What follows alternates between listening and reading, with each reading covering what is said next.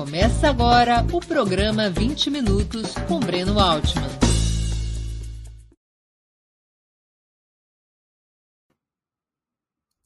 Bom dia! Hoje é 10 de maio de 2022.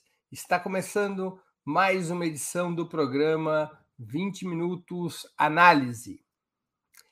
Teve enorme, teve enorme repercussão a entrevista do ex-presidente Lula à revista norte-americana Time, dentro e fora do Brasil. Os trechos que foram mais comentados diziam respeito à guerra na Ucrânia. Sem papas na língua, mesmo sendo entrevistado por uma das publicações mais icônicas dos Estados Unidos, Lula sentou o verbo Criticou Putin pela ofensiva militar, mas responsabilizou a Casa Branca, a OTAN e o próprio governo da Ucrânia por criarem um cenário de ameaça e provocação contra Moscou, em função da escalada expansionista contra a Rússia. Vamos reler alguns trechos? Abre aspas. Putin não deveria ter invadido a Ucrânia. Mas não é só o Putin que é culpado, são culpados os Estados Unidos e é culpada a União Europeia. Qual é a razão da invasão da Ucrânia? É a OTAN? Os Estados Unidos e a Europa poderiam ter dito: a Ucrânia não vai entrar na OTAN. Estaria resolvido o problema. Outro trecho. E agora, às vezes fico vendo o presidente da Ucrânia na televisão como se estivesse festejando, sendo aplaudido em pé por todos os parlamentos, sabe? Esse cara é tão responsável quanto o Putin.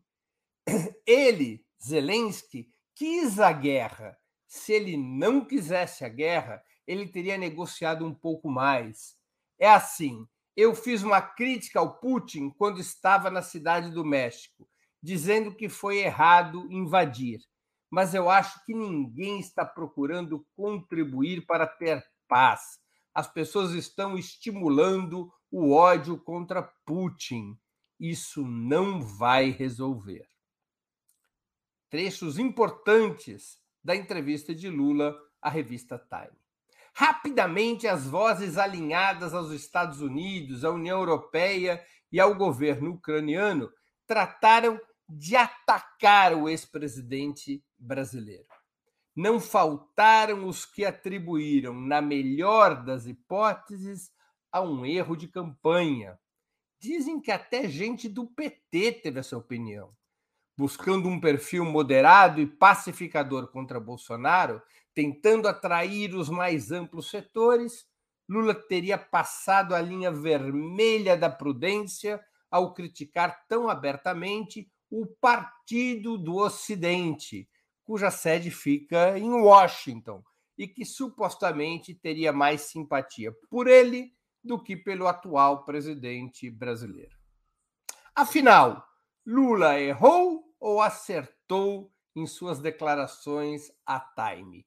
Esse será o tema de nossa exposição de hoje.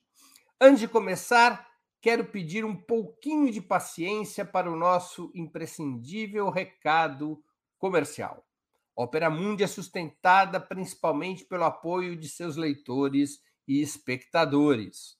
A sua contribuição financeira, portanto, é decisiva para nossa manutenção e desenvolvimento. Há cinco formas possíveis de contribuição. A primeira delas, você pode se tornar assinante solidário de Opera Mundi em nosso site com uma colaboração mensal permanente, não importa o valor. Basta acessar o endereço operamundi.com.br barra apoio. Vou repetir, operamundi.com.br barra apoio. Segunda forma de contribuição. Você pode se tornar membro pagante de nosso canal no YouTube. Basta clicar na opção Seja Membro em nosso canal nessa plataforma. Está diante dos seus olhos clique em Seja Membro, escolha um valor no cardápio de opções que nós oferecemos. Terceira forma de contribuição. Durante a transmissão de nossos vídeos, como o de hoje, você poderá contribuir com o Super Chat ou super sticker.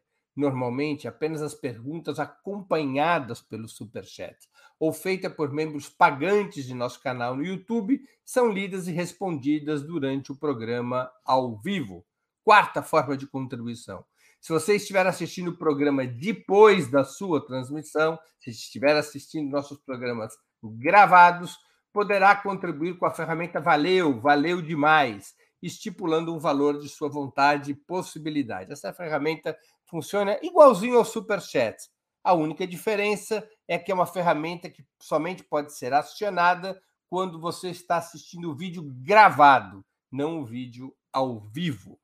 Quinta forma de contribuição: a qualquer momento você poderá fazer um Pix para a conta de Opera Mundi. Nossa chave nessa modalidade, nossa chave no Pix é apoie.operamundi.com.br. Eu vou repetir: apoie.operamundi.com.br. A nossa razão social é última instância editorial limitada. Além dessas cinco formas de colaboração, lembre-se sempre de dar like, de clicar no sininho e de compartilhar nossos programas com seus amigos e nos seus grupos. São ações simples que aumentam nossa audiência e engajamento, ampliando também nossa receita publicitária, tanto no site quanto no YouTube. Vamos ao trabalho. Alguns manuais dizem que na disputa pelo voto, a sinceridade exagerada é sincericídio. Candidatos a presidente, por exemplo, deveriam ser extremamente cautelosos e esconder o que pensam sobre certos assuntos, para evitar polêmicas que possam provocar divisões e reduzir apoios. Eleições, coluna vertebral da democracia representativa, deveriam ser conduzidas nesta lógica para o terreno da opacidade, no qual teria vantagem quem conseguisse se calar sobre temas tensos e falar apenas sobre o que é capaz de gerar consensos ou aplausos. Processos eleitorais vistos dessa forma seriam, ironicamente, momentos de despolitização, nos quais a clareza e a firmeza das ideias deveriam ser trocadas por platitudes e emoções supostamente mais eficazes em conquistar maioria dos votos. O ex-presidente Lula, ao menos nessa entrevista à Time, resolveu contrariar esse manual e disse exatamente o que pensa sobre um dos assuntos mais relevantes da atualidade.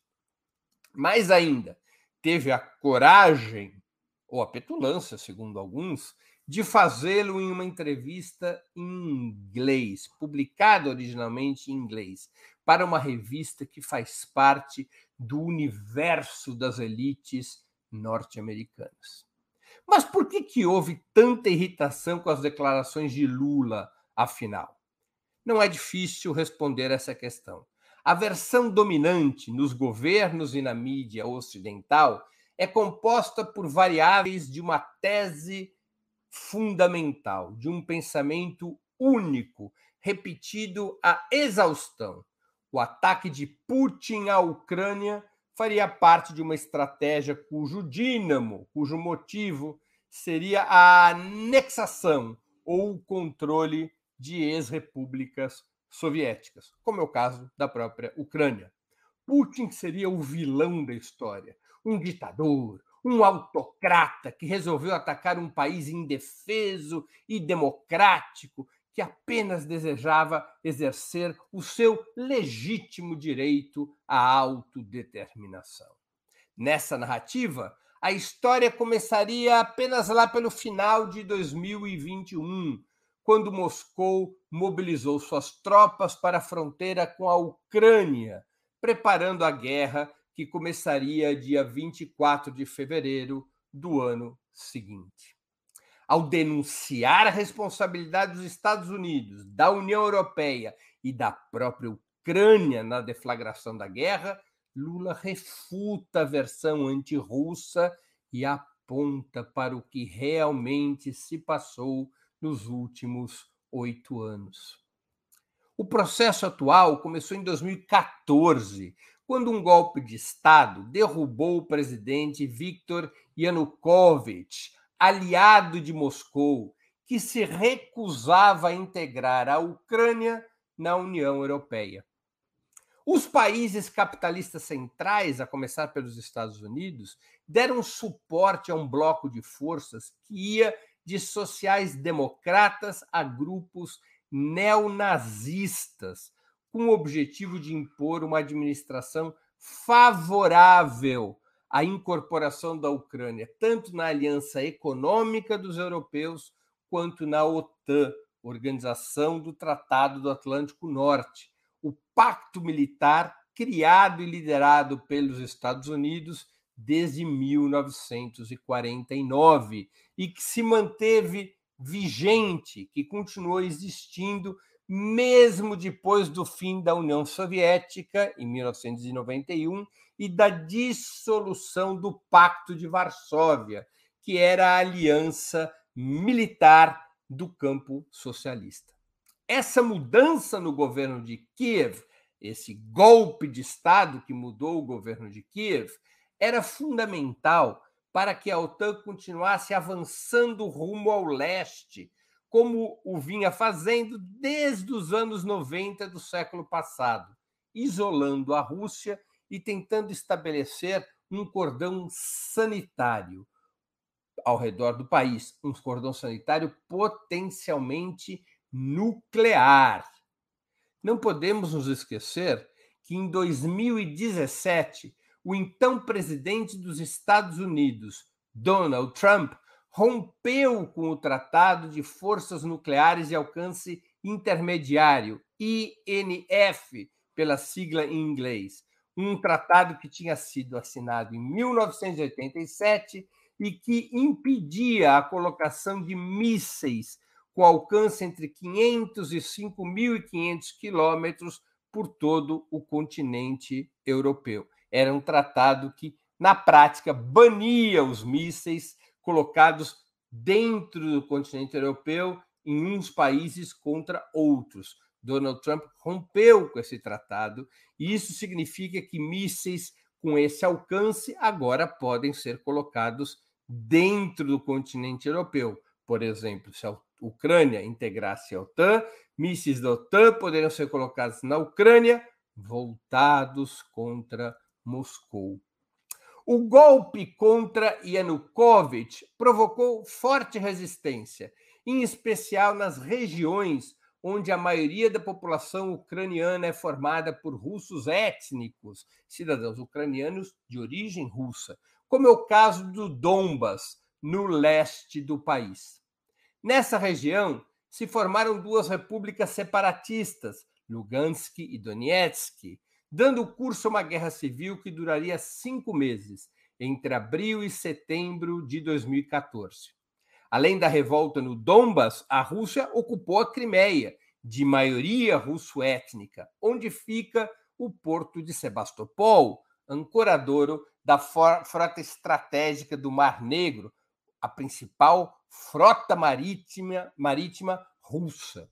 Um plebiscito viria a ser realizado nesse distrito, nessa região, na Crimeia, com a maioria da população se decidindo pelo retorno à jurisdição russa. A Crimeia era russa até 1954. Em 1954, sob o governo soviético, quando o principal dirigente do país era Nikita Sergeyevich Khrushchev, a Crimeia foi cedida à Ucrânia.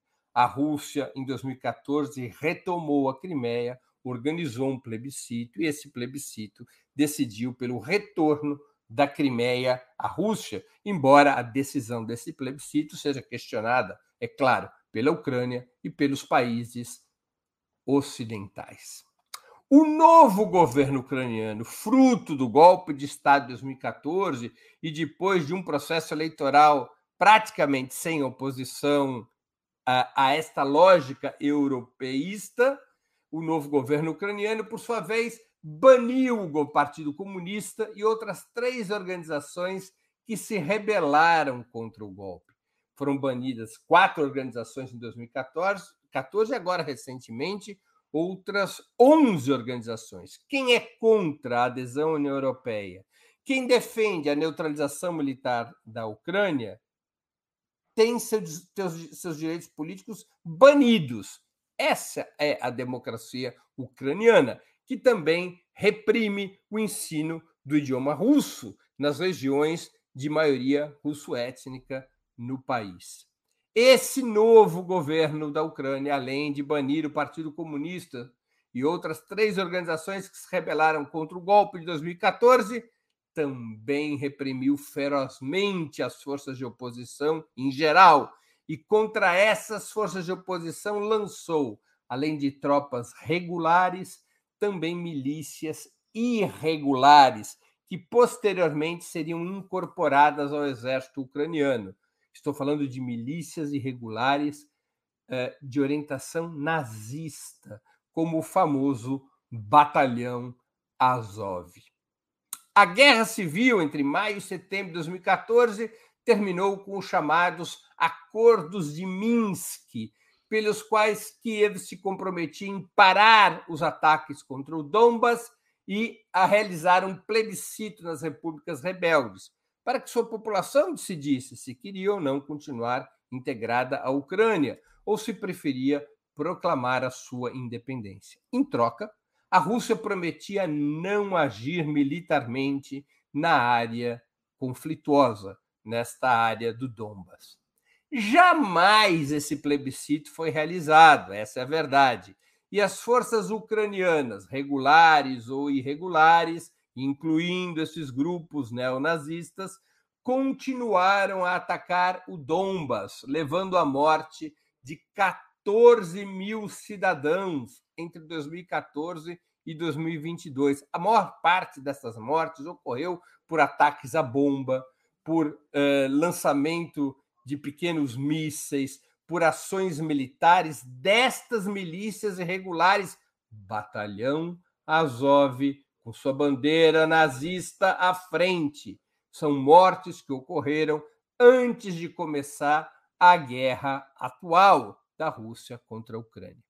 Durante todo esse período, Putin insistiu com uma proposta de paz pela qual a Ucrânia, além de respeitar os acordos de Minsk e realizar os plebiscitos nas repúblicas separatistas, a Ucrânia, além disso, jamais se integraria à União Europeia e à OTAN. Eram os três pontos de uma proposta que Putin fez desde 2014. Respeitar os acordos de Minsk, é, rechaço da, da Ucrânia a sua integração na União Europeia, rechaço da Ucrânia a sua integração na OTAN. Não havia, nesses pontos elencados por Putin, qualquer reivindicação expansionista ou territorial, como bem apontou Lula na sua entrevista à Time. Mas os termos propostos por Moscou nunca foram tratados com seriedade. Os Estados Unidos e a OTAN continuaram a armar os ucranianos e a abrir caminho para a sua integração ao bloco econômico militar ocidental, virando as costas, é, é, tratando com ouvidos de mercador as reivindicações russas a respeito da sua própria segurança. Entre 2021 e 2022, Zelensky deixou claro que seu governo efetivaria a entrada do país neste bloco, no bloco econômico militar europeu, e era aplaudido e apoiado pela Casa Branca. Foi nesse contexto que o Kremlin se viu sem saída e resolveu conquistar pelas armas o que não havia sido possível em oito anos de diplomacia. Como vocês podem se dar conta, Lula acerta na mosca quando denuncia a responsabilidade dos Estados Unidos da União Europeia e da Ucrânia na guerra em curso há quase três meses.